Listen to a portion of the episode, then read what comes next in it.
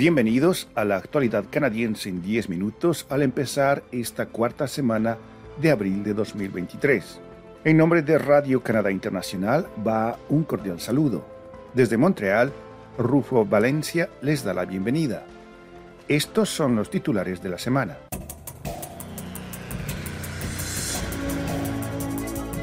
Diputados canadienses cuestionan a directivos de Google sobre su bloqueo a contenidos de noticias. Rescate de migrantes cerca de la frontera de Manitoba era contrabando de personas según Estados Unidos. La tasa de inflación en Canadá bajó en marzo al 4.3%. El Senado canadiense aprueba una ley para proteger mejor a los jubilados. Miles de empleados públicos federales entran en huelga en Canadá. En su comparecencia ante la Comisión de Patrimonio en el Parlamento en Ottawa, Kent Walker, presidente de Asuntos Globales de Google, declaró el 20 de abril que la compañía aún espera que los legisladores canadienses modifiquen la propuesta de ley C-18. Esa legislación obligará a las empresas en línea, como Google o Facebook, a compensar financieramente a los medios de información canadienses por publicar sus contenidos en sus plataformas. No hemos llegado a una decisión final sobre qué decisiones empresariales podríamos tener que tomar, declaró Kent Walker. En febrero, Google decidió bloquear al 3.3% de los usuarios canadienses el acceso a los contenidos en su sitio. En marzo, el gigante tecnológico declaró que ese fue un ensayo para determinar cómo adaptarse a las disposiciones de la nueva ley. La ley C-18 ya fue aprobada en la Cámara de los Comunes. A principios de esta semana también fue aprobada en segunda lectura en el Senado y fue remitida al Comité de Transporte y Comunicaciones del Senado canadiense. Están escuchando La actualidad canadiense en 10 minutos, un podcast de Radio Canadá Internacional. Las nueve personas detenidas intentando cruzar ilegalmente de Canadá a Estados Unidos a principios de esta semana formaban parte de una operación de contrabando de personas, según funcionarios estadounidenses. Siete de ellos eran mexicanos. Tras cruzar desde la provincia de Manitoba al estado de Minnesota, ellos fueron encontrados en una ciénaga inundada al oeste de War Road poco antes de las cinco de la madrugada del 18 de abril. Los nueve migrantes fueron trasladados al hospital afectados por la hipotermia y las duras condiciones meteorológicas, informó anteriormente el Servicio de Aduanas y Protección de Fronteras de Estados Unidos.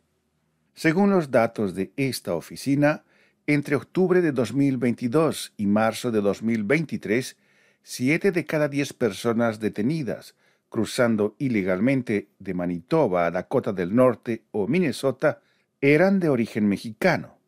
Los ciudadanos mexicanos pueden ingresar a Canadá sin necesidad de tener una visa, después de que en 2016 Ottawa, presionada por México, decidió retirar ese requisito de visa implementado en 2009 para frenar la llegada de lo que se consideraban como falsos solicitantes de asilo.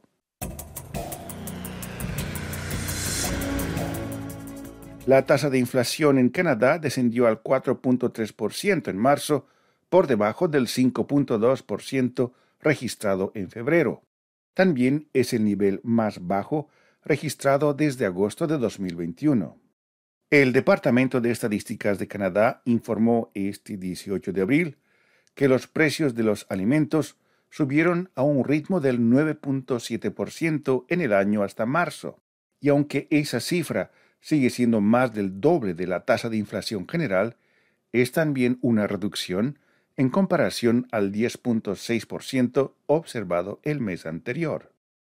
Aunque la tasa de inflación general se redujo, el costo de pagar una hipoteca fue un factor importante que empujó a un aumento del costo de vida, ya que los costos de los intereses hipotecarios aumentaron un 26.4% anualmente hasta marzo.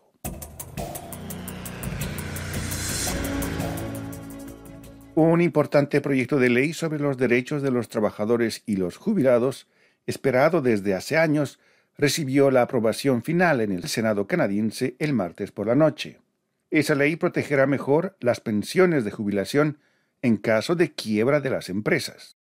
En los últimos años se produjeron varios casos sonados de empresas que entraron en quiebra, dejando a sus antiguos trabajadores con pensiones reducidas en un 25% o más en algunos casos. La aprobación de esa ley es el resultado de una larga batalla librada durante años por los sindicatos United Steelworkers y Unifor, que en ocasiones han tenido que acudir a los tribunales para conseguir justicia para sus afiliados. Más de 155.000 funcionarios públicos federales entraron en huelga este 19 de abril en Canadá después de que el gobierno federal y la Alianza de Servicios Públicos no lograron llegar a un acuerdo antes de la fecha límite del martes por la noche.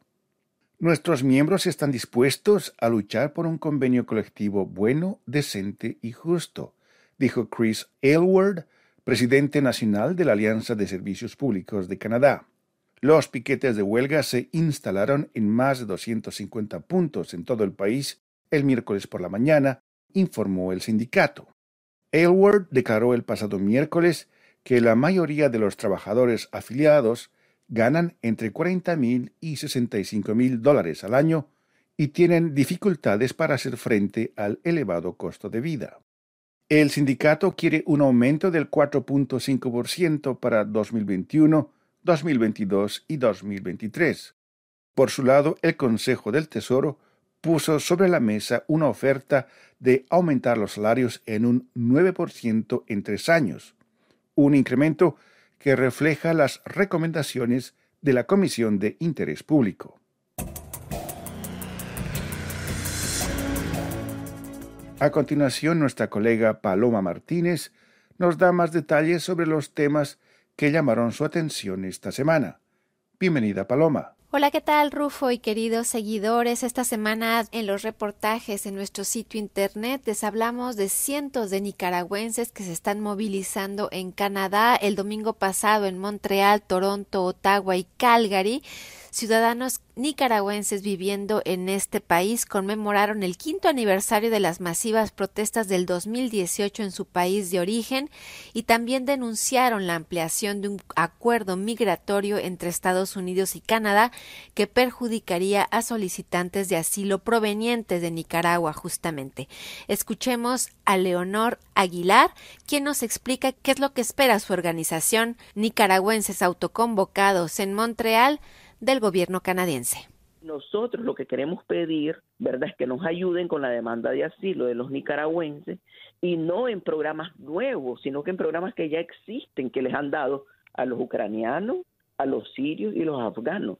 No es crear un programa específico para los nicaragüenses. Y por otro lado, en esta semana que terminó el Ramadán, el ayuno de las personas de confesión musulmana, también les hablamos de una decisión que tomó el gobierno de Quebec que anunció el 5 de abril pasado que cerrará las salas de recogimiento y oración en las escuelas públicas de la provincia francófona. Las reacciones a su decisión han sido numerosas y diversas para Ahmed Saleh Rivas, un joven estudiante cuya madre es salvadoreña y cuyo padre es egipcio, esta situación es un ejemplo de la falta de escucha y entendimiento. Escuchémoslo. Primera cosa es de entender y después es de buscar manera de, facilitar ese proyecto. Porque si la gente habla de ese proyecto es que se necesitan. Entonces después cómo podemos ir juntos, cómo puede ser un proyecto que va a funcionar para todo el mundo. Y esto es todo por mi parte, Rufo. Estaré en la semana próxima en Nueva York. En la Asamblea General de Naciones Unidas estarán reunidos representantes de América Latina y también de Canadá, quienes están buscando que la naturaleza obtenga derechos para que se pueda defender. Les estaré trayendo un reportaje al respecto la próxima semana. Muchas gracias, Rufo. Hasta luego. Muchas gracias, Paloma. Aquí llegamos al final de la actualidad canadiense en 10 minutos, un podcast semanal de Radio Canadá Internacional. Desde Montreal, Canadá, Rufo Valencia les agradece por su atención y será hasta la próxima semana.